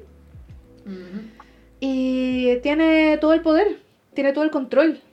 ¿Cachai? Eh, es una perfeccionista, po. es una perfeccionista así llevado al extremo, ¿cachai? Y no por nada esa revista es lo que es gracias al criterio de esta loca, ¿cachai? Pero tiene un precio la web. Entonces, por cosas de la vida, eh, Miranda Presley termina dándole la oportunidad al personaje de Anne Hathaway, Andy, ¿ya? Y de a poco ella tiene que aprender a adaptarse a este mundo de la moda, ¿cachai? Y lo que a mí me gusta es cómo las mismas personas acá reivindican así con toda la seriedad del mundo lo que significa el mundo de la moda y cómo incluso las personas que creen que no les importa la ropa, aún así igual el mundo de la alta pasarela en cierto, en cierto sentido dicta lo que las otras personas se van a poner, ¿cachai? De hecho, eh, está ese discurso de Miranda el- Presley sobre el color de un chaleco. claro, Que en el fondo hay un montón de gente que decide esas cosas. claro. Eh, la ropa como- no sale de la nada, weón. claro. Eh, hay, hay, un, hay una instancia en donde se marca la tendencia y esas tendencias después se van ramificando y llegan así de- y pasan desde lo más high, lo más alta gama de pasarela a lo más popular de cuneta shopping, ¿cachai? Y es verdad. A mí me encanta ese meme que sale así como yo buscando outfits para Año Nuevo y en la Miranda Presley y la Avenida Argentina. así como- Claro. Me encanta. No, o el otro meme, así de la Miranda Presley, mirándote para abajo y, y uno con crocs y mirándose como... Pero, Bueno, esa, Pero esa es cara eso. de Miranda Presley es la misma cara de mi gata. Sí. Por eso se llama Miranda. Bueno, tú entras a la casa de la DAP y la buena te está juzgando, así como... Te mira así como, así vienes. Claro. Así como saliste así en la calle. Y se siente horrible, ¿cachai? No, y encima me da mucha risa eh, eh, estar hablando eh, que este capítulo se trata de esto justo cuando está la polémica de la Polar vendiendo eh, y la Dapi me, puse, me, me, me pone cara de que no se había enterado. No, porque yo vivo debajo de una piedra. Claro, eh, justo está la polémica en donde se descubrió que la Polar estaba vendiendo marcas falsificadas. ¿En serio? En serio, ¿De así, verdad? así de tuja. Eh, ¿Perupé? ¿Ah? ¿Perupé? ¿Así? Algo así. Y ahora, ahora se sumó, creo que Adidas una así, ¿Pirata? pirata. eh, pero cobrándote como marca. Y a mí, en verdad, nunca me ha importado usar cosas de marca. Yo Pero tengo, sí- pero un paréntesis, un paréntesis. Yo tengo ropa que mi mamá me regaló porque fue a Tacna Ya. y mi mamá me trajo una polera que dice... Oye, aguante, zona franca, loco. Sí, no, ni siquiera, no, es, eh, en Tacna. Eh, una polera que dice Columbia, Columbia, Columbia, Columbia. Que sale como en distintas partes el logo Columbia, así como que quede claro que es Columbia, Columbia. pero no es Columbia. y me encanta esa polera. Colombia, Colombia. Que sale de Columbia acá abajo, aquí arriba, y que todo, todo Claro, entonces, entonces a mí me gusta, entonces me da mucha risa esta cuestión, pero me gusta mucho sobre todo ese discurso que se manda, en donde yo siento que es el discurso por excelencia en el mundo del Pero- cine, que reivindica la seriedad y la importancia que tiene el mundo de la moda y hasta qué punto llega eh, a no afectar la palabra, pero a influenciar también el comportamiento del mundo occidental también en cuanto a las decisiones de moda, incluso Pero, del civil común, ¿cachai? pero por ejemplo, eh, también tiene, yo siento que tiene dos lados, que Mm. uno que es el lado como que te, al- eh, la alienación, Claro. Ale, alienación. Uy, estoy muy- Alienación. Eso. Oh, ya. Estoy muy mal hoy día para para poder no, pronunciar. no, no. Pero tiene por un lado eso, que es cuando, ok, vamos a vestirnos casi todos iguales, Ah, claro. ¿cachai? Y por otro lado, cuando está tu expresión, Claro. ¿cachai? Que con eso mismo que tú tienes a, dis- a disposición, eh, terminas Vas como- generando como tu identidad personal, entre comillas. Claro, Y por eso es tan importante, sobre todo cuando uno está en la adolescencia, el tema, a mí me afectaba mucho, por ejemplo, el no encontrar ropa de mi talla, porque yo siempre he sido más grande, ¿cachai? Más gordita. Y hubiera sido maravilloso eh, en esa eh, ser adolescente ahora, porque siento que ahora hay más tallas a disposición porque que en también, los hay, 90, po. porque también hay mucho activismo. po. Y además nosotras crecimos en los 90 cuando Claro. la talla cero, Sí, pues. eh, digamos, las modelos de verdad no tenían... eh, de hecho, lo que más recuerdo, esa noticia de que Talía se quitó costillas para ser más delgada, Claro, ese era el, ese era el, ese era el concepto, ¿cachai? Entonces, Claro. claro, que no había eh, mucha variedad Y aparte era, era un reflejo muy brígido también de, lo, de, de la visión que se tenía desde las empresas, entre comillas, de que eh, de los roles de una persona según su edad, ¿cachai? Porque si eras adolescente y joven, entonces eras flaca, ¿cachai? Y si no eres flaca, entonces eres una mujer de 50 para arriba, ¿cachai? Y, eh, eh, y así y así eran las tiendas, ¿cachai? Si necesitaba ropa de mi talla, o me iba a la zona de hombres, o eh, tenía que, con- que contentarme con ropa de señora, ¿cachai? Y eso, fue una me da pie a mí para hablar de Betty la Fea. Aguante, aguante, bueno. Igual hablamos poquito del Diablo Viste a la Moda porque... Siempre vamos a volver al de WC. Oye, pero sí o no que el pololo de Andy era el real villano de esta wea, conche tu Es madre, que hay weón. una visión ahí Ujú. que en el fondo es cómo te presentan eh, una relación de pareja. Claro, No es que sea 100% el villano, ¿cachai? El villano pero viene sí a ser... mucho. Sí, pero, pero no es un villano en sí. No, En el fondo, porque si tú piensas, ahí yo tratando de... No estoy defendiendo al pololo, pero sí estoy entendiendo el mensaje. claro. Porque a mí me hizo sentido ese mensaje cuando también David de 15 años, no sé, 15, más, más de 15, pero vi varias- he visto demasiadas veces eh, a a la moda. Pero eh, Estás El usando loco- los Chanel. Sí. sí, estoy usando la Chanel. Eh, en el fondo, el loco lo que dijo es como, oye, te están explotando, Claro. oye, te están explotando, oye, ese, ese ritmo de trabajo no es bueno. Mm, ¿Cachai? Ese era un buen mensaje. claro. El amurrarse, Claro, por creo último que era la de- parte... Por, por último, tratáis de apañar, ¿cachai? Por último, si veis que tu pareja está en una situación de mierda laboralmente, pero no se puede salir al tiro, por último, tratáis de hacerle la vida menos miserable en ese sentido y no a- a- a- eh, eh, agregar miseria a la situación. Esa era la cuestión, ¿cachai? Y más que nada, los amigos también eran así. Los Es amigos me caen de hecho, muy mal. De ahí. hecho, la, yo solo recuerdo la escena de la amiga que es como que es como, oye, llegáis tarde, siempre llegáis tarde. Ay, pero trajiste estas cosas de marca. Ay, Eso. me quedo con esto. Es como el los amigos interesados en el fondo. Claro, Y en el fondo esta chica, Andy, eh, lo único que necesitaba era eh, amor propio. y apañe, pero sí. Sí, y yo, yo entendí mucho esa dinámica Claro. después de una muy mala experiencia laboral. Claro, Pero, pero en el fondo, claro, pues Miranda le exige más porque se ve reflejada en ella, Mm, ¿cachai? Se ve reflejada en ella y le exige bastante. Y, y eh, a un punto en que sabe que... eh, es casi como una figura materna maldita. no, ni siquiera materna, porque materna tendría que maternar, ¿cachai? Claro, no, no. Esa es la materna, cuestión, no lo pero- hace, ¿cachai? Pero en el fondo eh, se ve como un... como... Miranda. Miranda siento que se ve a sí misma como una mentora para ella, Claro. ¿cachai? En Como un que- punto de la película. Como que está formando la, a, la, A la a la siguiente. nueva, a la siguiente Miranda, básicamente. Claro, pero sabiendo que ella no va a dejar ese puesto hasta que muera, ¿cachai? Claro, pero como que e- e- es, como, literal, así es como el, el- el rey, así como la, la reina buscando, Buscando el, sucesor. el sucesor de, para, el, para el reino más, más adelante, ¿cachai? Mm, Claro. Entonces, y de hecho se nota también en esa escena, ¿cachai? Cuando quieren darle como la, la, la- la editorial de la cuestión a una tipa como una que ver. Claro, es que esa escena eh, va a... De hecho, esa escena va eh, a que eh, Nigel, que es el... Mm. Es como el hado madrino de, Claro. de la Andy, eh, dentro de la empresa. eh, él pensaba que le iban a dar ese cargo a él. Claro. Y se lo dan a otra persona. Mm. Y en el fondo, eh, yo lo que entiendo, ah, después de ver muchas veces la película, en el fondo Miranda le da ese cargo a esa otra persona porque quiere a Nigel cerca haciendo lo que hace.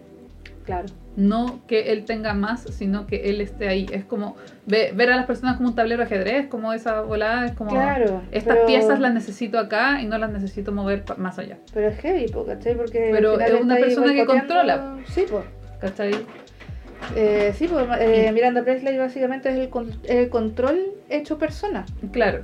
Pero llega, llega ese momento en que eh, Andy dice, yo no quiero ir para allá. Es como, Claro, es como, no quiero ser como esta persona. claro. Y ahí va por su, Lo va por su propio camino. Y Claro, en pero- el fondo, ahí también hace, la Miranda Presley hace en cierta manera como un acto como Georgie, Mm, de que le deja esta carta de recomendación para su siguiente trabajo. claro. Porque en el fondo dice, eh, esta loca es la raja y usted sería un estúpido en no contratarla.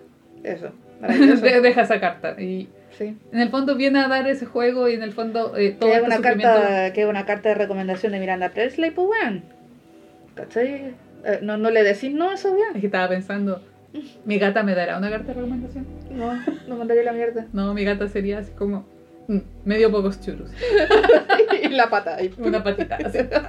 la carta de recomendación Oye, de la Soa Miranda. Oye, y hablando del mundo de la moda también y de, la- de las revistas y las eh, agencias de moda, Betty la Fea, weón. Sí, eso eh, como fans de Betty la Fea.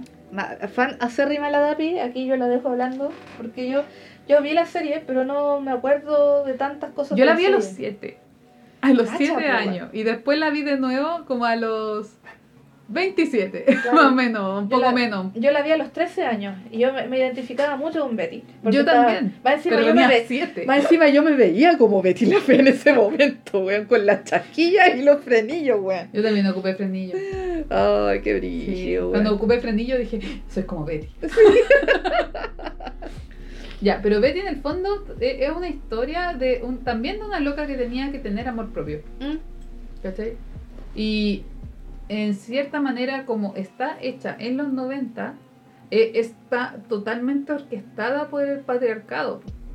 ¿Cachai? Hay un, pues, se puede, así viendo la serie ahora, en este, en este año, hay un montón de crítica que en el fondo toda la serie eh, se basa en la falta de belleza de Betty, que se supone que Betty le falta belleza claro. y que, le, y que tiene demasiada inteligencia en comparación a las otras personas.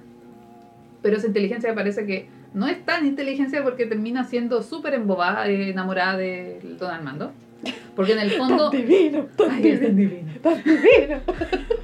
Pero Don Armando no es nada tan divino, pues es un... No, es como un- saco wea. No, de hecho, él es el real cacas, ¿cachai? Sí. Es súper violento. Sí. Pasa insultando a sus trabajadores, ¿cachai? Mm, Es súper imbécil también porque hace que la empresa se vaya a la mierda. Si quien salva a la empresa en el fondo es Betty Es con el amigo, con claro. Nicolás Mora. Aguante. no, no. Nicolás Mora también es bien tóxico, sí. Yo Nicolás Mora se enamora de la Patricia, La, de la peli teñida. desgraciado. Sí. de la, de la peli teñida. Lo que pasa es que Nicolás Mora en el fondo es como, ah, esta, esta está buena, esta me la voy a conquistar. Y, y todo su, toda su lógica de Nicolás Mora es como, voy a lograr conquistar a la Es ser- Rusia. Es ser un simp.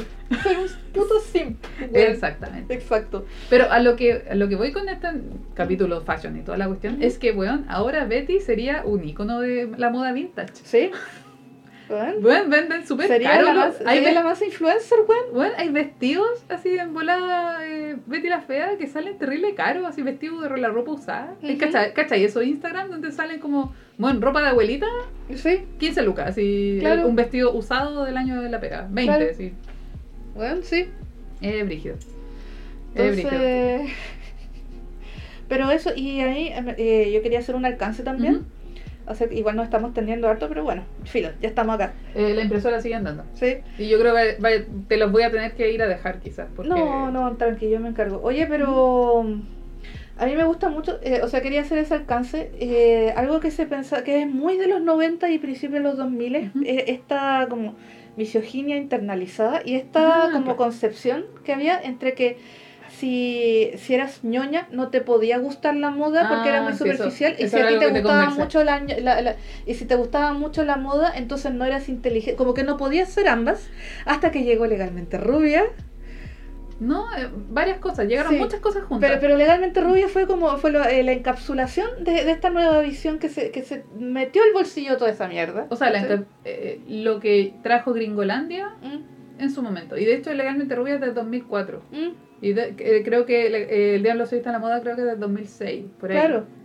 Sé esto porque también Sí. he visto demasiadas veces la película y he ocupado fragmentos de las dos películas para clases. Claro. Porque además en Legalmente Rubia hay, hay un uso de los primeros planos súper bueno. Sí. ¿Cachai? O sea, como, uno puede ver Legalmente Rubia de manera académica y yo de Es verdad la hermoso. voy a defender. Es hermosa, es hermosa. Hay La cosas que Reese no me gustan, hay, hay cosas que no me gustan como en toda película. Pero la Race Witherspoon, weón, es una seca, ¿cachai? Más encima la loca, entre paréntesis. Bueno, nos pasamos de una para otra el toque, Sí. pero. Pero quería hacer ese alcance, ¿cachai? De que había como. Eh, eh, eh, estaba esta visión y sobre todo una como adolescente también. Y mucha adole- es como parte de la adolescencia de muchas mujeres también. Eh, un- uno entra en una etapa en donde está esta como esta, esta como idea del arquetipo femenino y si lo aplicas demasiado pierdes y si no lo aplicas también pierdes, ¿cachai? Y si lo aplicas demasiado más encima otras congéneres te miran feo, entre comillas, y si no lo aplicas también te miran feo. Eh, Entonces, y hubo como una serie de memes que me acuerdo que salieron en un momento que eh, la, típica niña vestida de negro leyendo un libro entre medio de puras rubias maquillándose, como que ella era mejor y las otras no, ¿cachai? Eh, como que se fomentó mucho esa visión, así de, de, de mirar feo a la persona que se preocupaba por su aspecto físico. Y había por otro lado también una tendencia, sobre todo de los gringos, toda esta era una idiosincrasia muy gringa, ¿cachai? De mirar feo al ñoño, entre comillas, por, por no ser trendy, ¿cachai? Por no preocuparse de sí mismo, en el fondo. Claro, entonces al final, si uno, al final lo que eso generaba, entre comillas, que si tú realmente no lográis eh, eh, poder poner en práctica esta como femineidad más tradicional, a la larga termináis renegando de ella, así como a modo como de rebeldía, pero sin querer, igual terminabais eh, siendo siendo pesada con otras mujeres, básicamente, ¿cachai? Y era...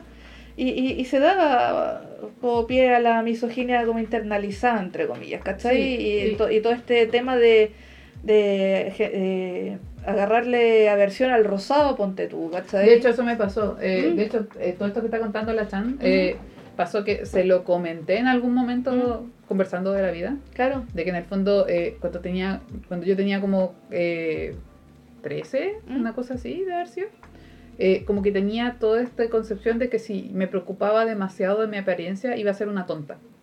Como Claro, que, pues, porque bueno. eso era lo que yo veía en las series, en las cosas, y además que Y era como se comportaba la gente en esa época también. Además que a mí eh, nunca me gustó el H, entonces como que... claro. No, todo esto es culpa de Mecano. De verdad, todo esto es culpa de Mecano. Ahora Mecano es icónico, weón. Se dejaron la cagada ahora para el, para, para, el- para, para la Teletón, para el show de la Teletón final. Trajeron a De H. verdad. Bahía y la de gente verdad estaba fire. Bahía. Sí, y la de gente- verdad. Vivo debajo de una piedra, Chan, de verdad, no me enteré de eso. Bueno, sí.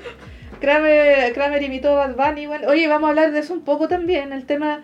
Eh, estamos saltando entre temas, pero. Por un lado está esto, esta como misoginia internalizada que se y no creo que haya que, sido con las mujeres también, yo creo que fue a nivel general. Sí, eh, pero por ejemplo, Pero las mujeres sí se manifestaban de una manera muy Sí, particular como eso. estaba ¿cachai? eso. Es que además, además cuando estaba en la básica éramos muy, éramos muy pocos compañeros. Yo estaba en un curso que era muy chiquitito. Mm, Éramos como 10. mm, Entonces eh, yo sentía que además me sentía súper bicho raro porque me gustaba el anime, estaba como en esa volada. Cuando el anime era un, era, era un nicho super underground. Cuando el anime era que, eh, sinónimo de bullying. Claro, re- recuerden eso porque lo voy a retomar en un par de minutos. Sí, eh, pero la cosa es que estaba esa concepción. pues, entonces, Ujú. Eh, ¿qué pasó? Descubrí que los otakus se vestían de negro. Hermoso. Y yo, siendo una niña muy pálida que me molestaban por ser Gasparín, dije, ok, seré gótica. Ese es mi camino. Listo, listo. Pero espérate, no cualquier gótica.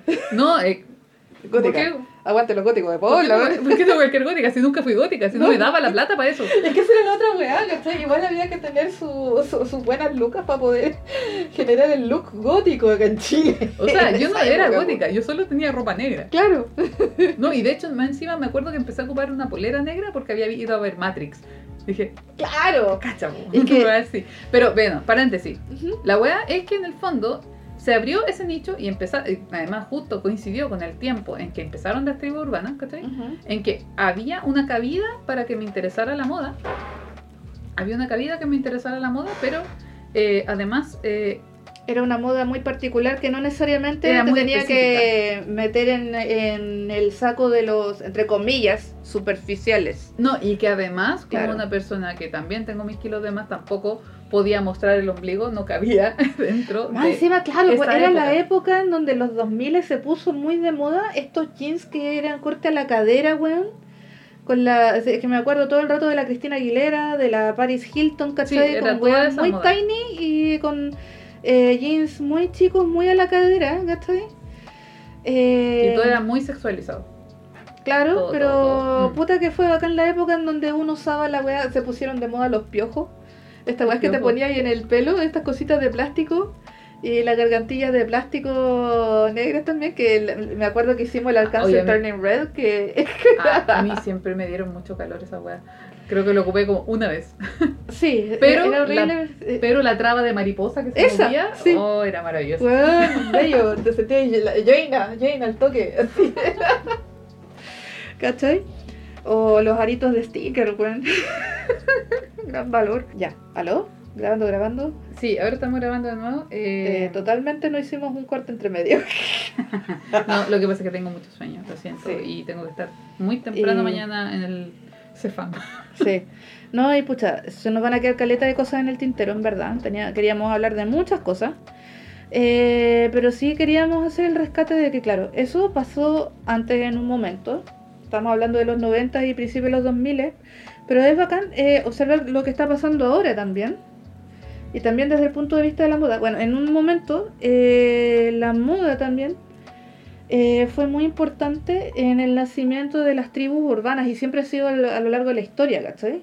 Desde los hippies también, que se vestían de una época muy Estaba pensando, específica. estaba pensando, ¿qué historia? Me imaginé como una tribu urbana medieval. Es que, la es que la- volado, tengo sueño. sí, está curada ya, weón. No, no, aunque es que en todo caso la, eh, la moda ha sido una, un elemento súper importante para la identificación de grupos eh, eh, a lo largo de la historia. Oh, en la- en Tuve un desbloqueo mental de... Ah, ¿De qué? ¿De qué? perdón que te interrumpa, lo siento mucho. Pero tuve un desbloqueo mental de que en los tiempos de las tribus urbanas, con las chapitas, era como, a ti te gusta esa serie, a mí también. Y yo conversaba con Amigos, gente, al toque. gente que tenía la chapita de la serie Es que, es que justamente es eso, pues la moda te eh, permite también un grado de identificación con otra persona con que podéis tener gustos similares o situaciones similares, ¿cachai? Eh, y se me olvidó lo que estaba Tú diciendo. estás hablando que a lo largo de la historia, por ejemplo, con los hippies. Claro, ¿cachai? Eh. Como que ya entrando en siglo XX, siglo XXI, el, eh, la moda sirvió también como elemento identitario de distintos grupos, ¿cachai? ¿Y por qué voy a eso, cachai? Porque si bien antes estaba esta como creencia de que tú no podías hacer eh, muchas cosas, o eras, o relativamente, o, o eras alguien superficial o alguien inteligente, y no podías ser las dos, ahora es como lo contrario y me encanta, ¿cachai? Eh, la, la, la, la, la manera de pensar fue evolucionando de a poco, ¿cachai? Eh, de hecho, yo buscaría en el Instagram, pero estoy ocupando mi celular como grabador del podcast. Eh, pero hay una chiquilla que es embajadora de las juventudes o no sé qué cosa más. En, eh, oh, no me acuerdo el nombre de ella. Pero eh, es una chiquilla del pelo de- con el pelo rosado que fue a una, una reunión de la ONU. Ya.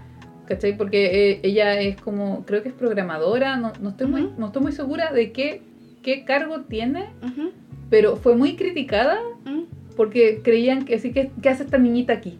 Claro. Pero en el fondo ella viene a representar también eh, que la Un nicho, moda, pues, sí. la moda y el pelo de colores, así como sorry a los viejos, pero es, Es algo. es parte del parte, día a día bueno. ahora, ¿cachai? Claro. Como lo fue en su momento. De, eh, de hecho, mientras sea más, más mientras más asequibles se otorguen ciertos elementos, más parte van a ser de cierto grupo etnográfico, pues bueno. y O grupo, una- grupo es- etario también. son maneras de representar, es como, oye, Claro. eh, uno puede tener el pelo color fantasía y ser una persona que ocupe su cabeza. ¿no? Claro, que es, lo que, que- que es lo que me gustaba mucho que planteaba legalmente Rubia en ese sentido, ¿cachai? Que podéis ser alguien absolutamente preocupado y que podéis ser alguien que, que, que, que representa de manera muy tradicional la feminidad y aún así ser una persona muy inteligente y muy capaz y muy empática y todo, ¿cachai? Bueno, la gracia de eh, El Goods, Ay, aguante el aguante, la gracia de El Goods era su empatía. De Sí. verdad, ella era como, ah, ustedes no tienen quién estudiar, ok, yo voy a esto. Y Bueno, sí. ella de verdad así ayudaba a la gente y era Y se notaba que y le quería nacía, defender y quería claro, defender los derechos de las personas. O sea, realmente después quiso ser abogada. Claro. La razón para entrar a ser abogada Claro, era fue detrás otra. de un vino, pero después se dio cuenta que le gustaba la carrera. Claro. Y me encanta que se da cuenta súper eh, al principio de la película, entre comillas, ¿cachai? En el primer tercio de la película ya la loca tiene súper claro que no, no vale la pena seguir pescando el weón, ¿cachai? Y se da cuenta también que ella es mucho más que la cara bonita cuando Mm, queda en la U porque le da el puntaje y Claro. estudia caleta para poder entrar. Like it's hard. Así me bacán esa frase, weón. Entonces, yo aquí iba con todo esto que a mí me gusta, por ejemplo, eh, también como, va- eh, como la cultura pop también ha ido eh, integrando eh, los elementos de la cultura ñoña. Ahora son como una sola cosa y es la raja, ¿cachai? Ahora ponte tú el anime, ya no es un nicho underground, es parte de la cultura popular, ¿cachai? Y por ejemplo tenéis a Bad Bunny, tenéis a Rosalía, tenías un montón de locos haciendo eh, así como directa referencia a la cultura del anime. Weón, Bad Bunny tiene un videoclip en donde weón canta en japonés en algún momento y le hicieron un clip animado y sale él eh, tipo anime. Me acordé de Princesa Alba. Sí, ¿cachai? Entonces yo hablaba de eso porque yo eh, hace poco fui a unas fiestas que se llaman las fiestas Wow. Y yo también, a mí me pasó ahora, yo he ido cambiando caleta los gustos musicales a lo largo de la vida y me gusta mucho el reggaetón y el neoperreo. Y me llevaron a una fiesta donde fuimos a, a- a bailar con... eh, fuimos a hacer perreo del sucio, weón, ¿cachai? No, pero eh, me invitaron a esta... eh, tecito. Por Dios. santo. Sal- saludos a Maggie y a Karen, muchas gracias por la invitación. Eh, bueno, algo que está, algo muy bacán que está pasando ahora es que se está dando mucho, mucho lo de las fiestas temáticas, más que los locales para ir a carretear. Y eso también como que ha generado eh, espacios seguros también para ir a carretear. Y la fiesta WOW es una fiesta que te mezcla eh, neoperreo, reggaetón y electrónica Mm. y música de los 2000, ¿cachai? Y fue maravilloso ver cómo, eh, por ejemplo, estábamos nosotros y al lado mío había una niña con vestido de go- eh, vestido de gótica, de gothic lolita. Un vestido negro así como de muñeca francesa y perreando al lado mío, weón. ¿Cachai? buena. Y me encanta, y sobre todo me gusta mucho eso que se da acá en Chile, que se mezcla mucho la cultura popular, así, de Puebla, también con cultura con cultura pop o con música pop o con música, etcétera, ¿cachai? Y con la cultura otaku. Esa weá me ha gustado, me ha gustado muchísimo que ha pasado ahora sí, que empezó con los Pokémones, ojo, que fueron los primeros que empezaron a mezclar así como los elementos de la cultura emo con, pero con la música con la, con la música de cumbia pues y de reggaetón y villera y empezó todo el tema del poseo y la lo, que como lo que te decía yo de que a mí me gusta que quizás quizás tengo esa conexión Mm, con la cumbia y los Mm. vampiros por Ráfaga. Claro, Por esa época en que Ráfaga se ponía ropa de abuelito, claro. esa ropa de pirata. ¿Cachai? Y mm, eso más que nada. Entonces quería hacer como el alcance ahora, ¿cachai? Entonces veía a Bad Bunny con, o, o veía a Rosalía, por ejemplo, usando cascos de moto con orejas de gatito, que esas cosas se han visto en el anime, ¿cachai? Claro. Y cosas así. Entonces... Eso. eh, Yo- lo encuentro maravilloso. momento, qué buen momento en la vida. sí. Eh, el- encuentro maravilloso que por fin como que eh, se ha cruzado la brecha, ¿cachai? Sí, y se han bueno. ido juntando los Yo creo estilos. que esto, esto es todo nuestro eh, manifiesto para decir, vamos a, ir- vamos a tratar de ser más fashion para ir a las ferias de Sí. ilustración, porque de verdad eh, eh, le hemos dicho a gente que ha ido a comprar el puesto de Oye, la Chan, bueno, así como, secretos. así como, oye, ¿de qué te veis regio? la cagá, Sí, la oye, la cagó. Es como, oye, me encanta tu ropa. Yo, yo todavía estoy flipando con una chica que pasó por mi puesto y tenía una chaqueta con mangas holográficas, weón. Oh, si yo la vi cuando se bajó del auto y dije, Chan, esa chaqueta tiene manga holográfica, güey. Weón, quiero esa chaqueta, ¿cachai? Así que eso, pues, yo creo que vamos cerrando programa, ¿ya? Podríamos Sí, hacerle tengo que ir a los escuchas, sí. Sí, ahí Podría- después les cuento mis aventuras de ese fan. Oye, sí. Podríamos dejarle alguna alguna pregunta a los escuchas también. Eh, no, nada que pregunta. Vayan a ver a la Chan. Vayan a Por a la Dios, Chan. oye, grabar con la DAPI con sueño, weón. Ya. Eh, ¿Qué Eh, pregunta? No, yo creo que. eh, ¿cómo, Bueno, eh, ¿Cómo fueron en, en los 2000? Si es que eran adolescentes en los 2000. o placeres culpables de la, de la moda de los 2000 y los 90. El video de Kudai en los containers. Uh, y Supernova. O sea, que creo que las voy a ir a ver en vivo. Qué bacán. Van a, van a estar en. No, no me acuerdo en qué cuestión van a estar, pero voy a ir a ver a Supernova. Ay, la buena Ah, y a Mon Ah, qué Voy a ver a Laferte en enero. Bueno, eh, recomendaciones rápidas, eh, así con el mismo tema de la moda. Princess Jellyfish, por favor véanla, es bella. También... Eh, ¿Qué más podríamos Sakura recomendar? Card Captor tiene muchos outfits. Eh, Oye, Sailor sí. Moon. Sailor Moon, la reina Oye, de sí, los se, trajes. se nos quedó, se nos quedó en el tintero hacer el, el top 10 de los outfits de ropa de calle que usaban las chiquillas de Sailor Moon. Concha de madre, qué cosa más linda. Eh, ropa ochentera. En su momento a mí me da. Pero es muy divertida la ropa de calle de Darien. la ropa de calle de Darien. Tiene unas poleras ochenteras, güey. Oh, Con la Dios, manga remangada. Ah, sí. Dios santo. Eh, yo, yo haría una mención especial a Corrector Yui. Mm. Corrector Yui tiene unos outfits eh, bien bonitos. Y del, pucha, del mundo como el espectáculo también Bjork ha sido un icono brígido en cuanto a como a, a- a la- moda, pero sobre todo como la moda experimental. Ella fue como las primeras que empezó a ser Es más que, masiva claro, esto, por la- porque tenía una propuesta como más poética, más, más artista, ¿cachai? Más, Sí, po. más buena y como que gracias a como la influencia de eso, después Lady Gaga, weón, Eh, con el vestido de carne. Eh, estaba pensando en qué otra cosa así como de moda a mí me, me marcó. Yo te diría que como fui parte de picada Visual Cake, ¿Mm? porque ni siquiera, nunca fui Visual Uy, Cake, sí. yo era picada Visual Cake Ujú, en, la, en su momento. Claro. Eh, en algún momento ocupé alguna faldita con vuelito hacia los Malice Miser.